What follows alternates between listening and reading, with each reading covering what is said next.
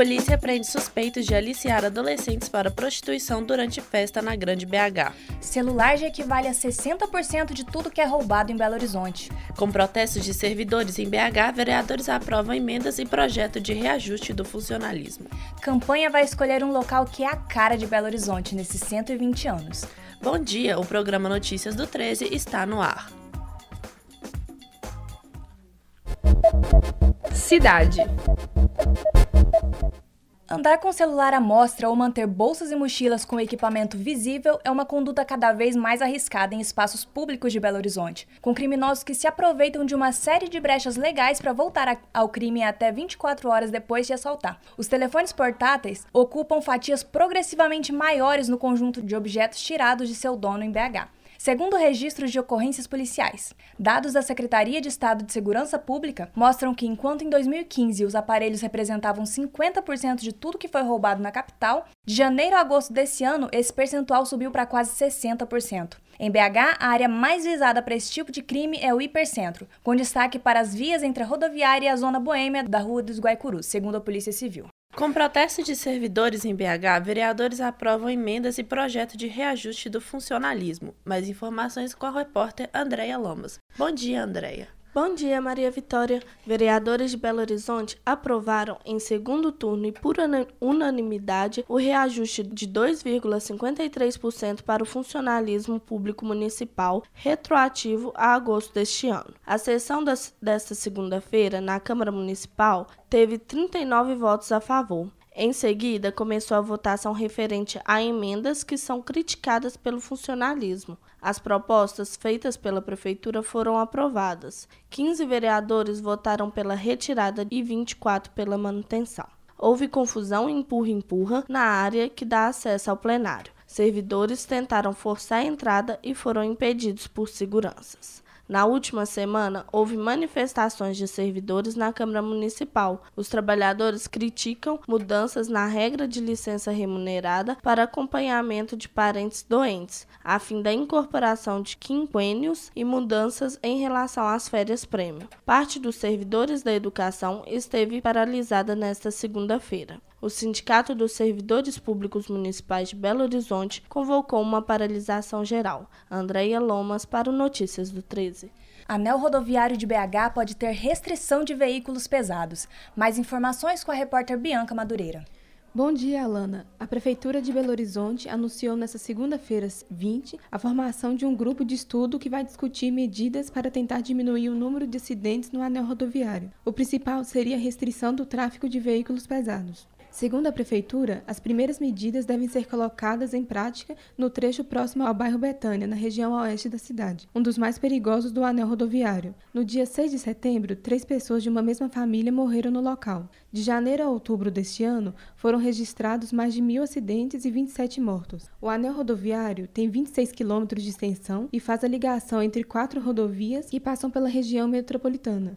Atualmente, a maior parte da via é de responsabilidade do Departamento Nacional de Infraestrutura de Transportes e a outra é administrada pela concessionária Via 040. Em uma reunião realizada nesta segunda-feira, a concessionária, a Polícia Militar Rodoviária, a Polícia Rodoviária Federal e a Agência Nacional de Transportes Terrestres e a Prefeitura de Belo Horizonte decidiram criar uma comissão para debater as propostas emergenciais. Repórter Bianca Madureira.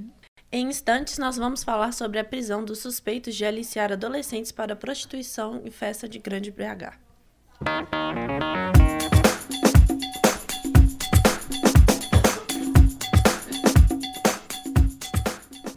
Estamos de volta com notícias do 13. Uma votação popular vai escolher entre 10 pontos de Belo Horizonte aquele que é a cara da capital mineira neste aniversário. Vamos agora com a repórter Fernanda Cardoso, que está no centro de BH. A capital mineira completa 120 anos no dia 12 de dezembro. E para celebrar, uma campanha proposta pela Globo Minas vai escolher um local que é a cara de Belo Horizonte. Os moradores são convidados a votar entre 10 concorrentes naquele que ele acha que mais representa Belo Horizonte. Esses 10 lugares foram escolhidos por serem muito frequentados e também por serem pontos turísticos da cidade. Entre eles estão a Avenida Afonso Pena, o bairro Santa Teresa, o Conjunto da Pampulha, o Mercado Central, o Mineirão, o Parque Municipal, a Praça da Estação, a Praça da Liberdade, a Praça do Papa e a Savassi. A estudante Ana Carolina Souza, que já votou em seu lugar favorito pela internet, vai nos contar suas expectativas em relação à campanha. Bom dia, Ana Carolina. O que você achou dos lugares escolhidos para a campanha A Cara de Belo Horizonte? É, eu achei que a escolha desses 10 monumentos foi muito pertinente e sensata, é, para não dizer perfeita, já que esses locais trazem a essência do melhor de BH, né? Ah, porque além de serem pontos turísticos reconhecidos e procurados por quem é de fora, influenciam tanto na paisagem e no patrimônio da cidade. Eu mudei para BH no ano passado e eu já posso perceber que, de fato, todos representam a cara de BH. Cada um de sua forma especial, representando tradição, história, modernidade, dentre outros, e cada um com uma peculiaridade típica.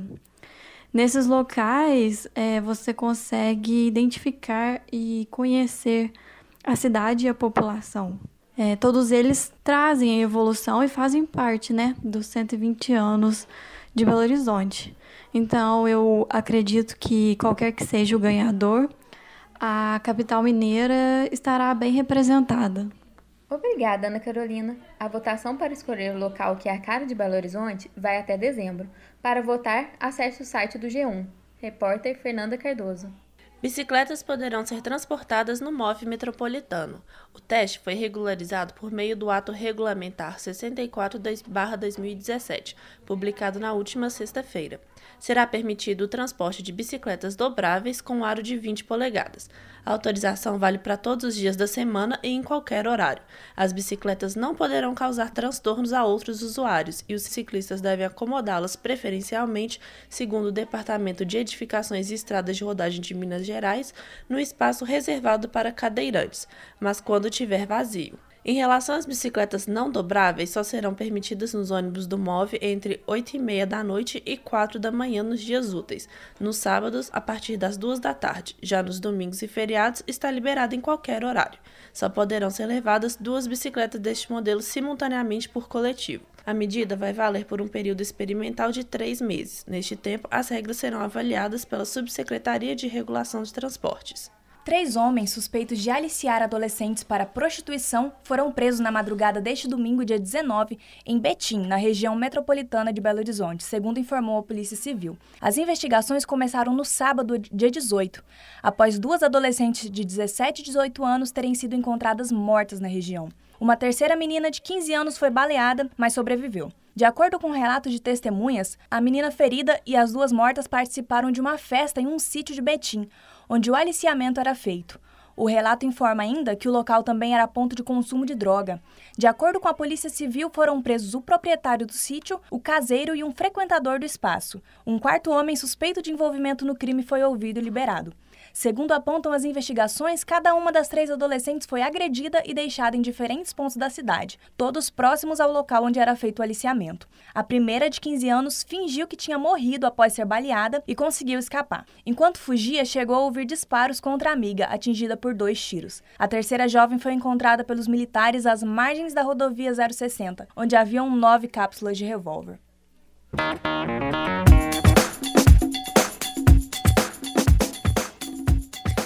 Chegamos ao final do Jornal Notícias do 13. Obrigada pela sua audiência e até a próxima. Apresentação: Alana Leg e Maria Vitória Bernardes. Produção: Alana Leg, Andréa Lomas, Bianca Madureira, Fernanda Cardoso e Maria Vitória Bernardes. Trabalhos técnicos: Clara Costa, Isabela Souza e João Paulo Freitas. Coordenação: Getúlio Nuremberg.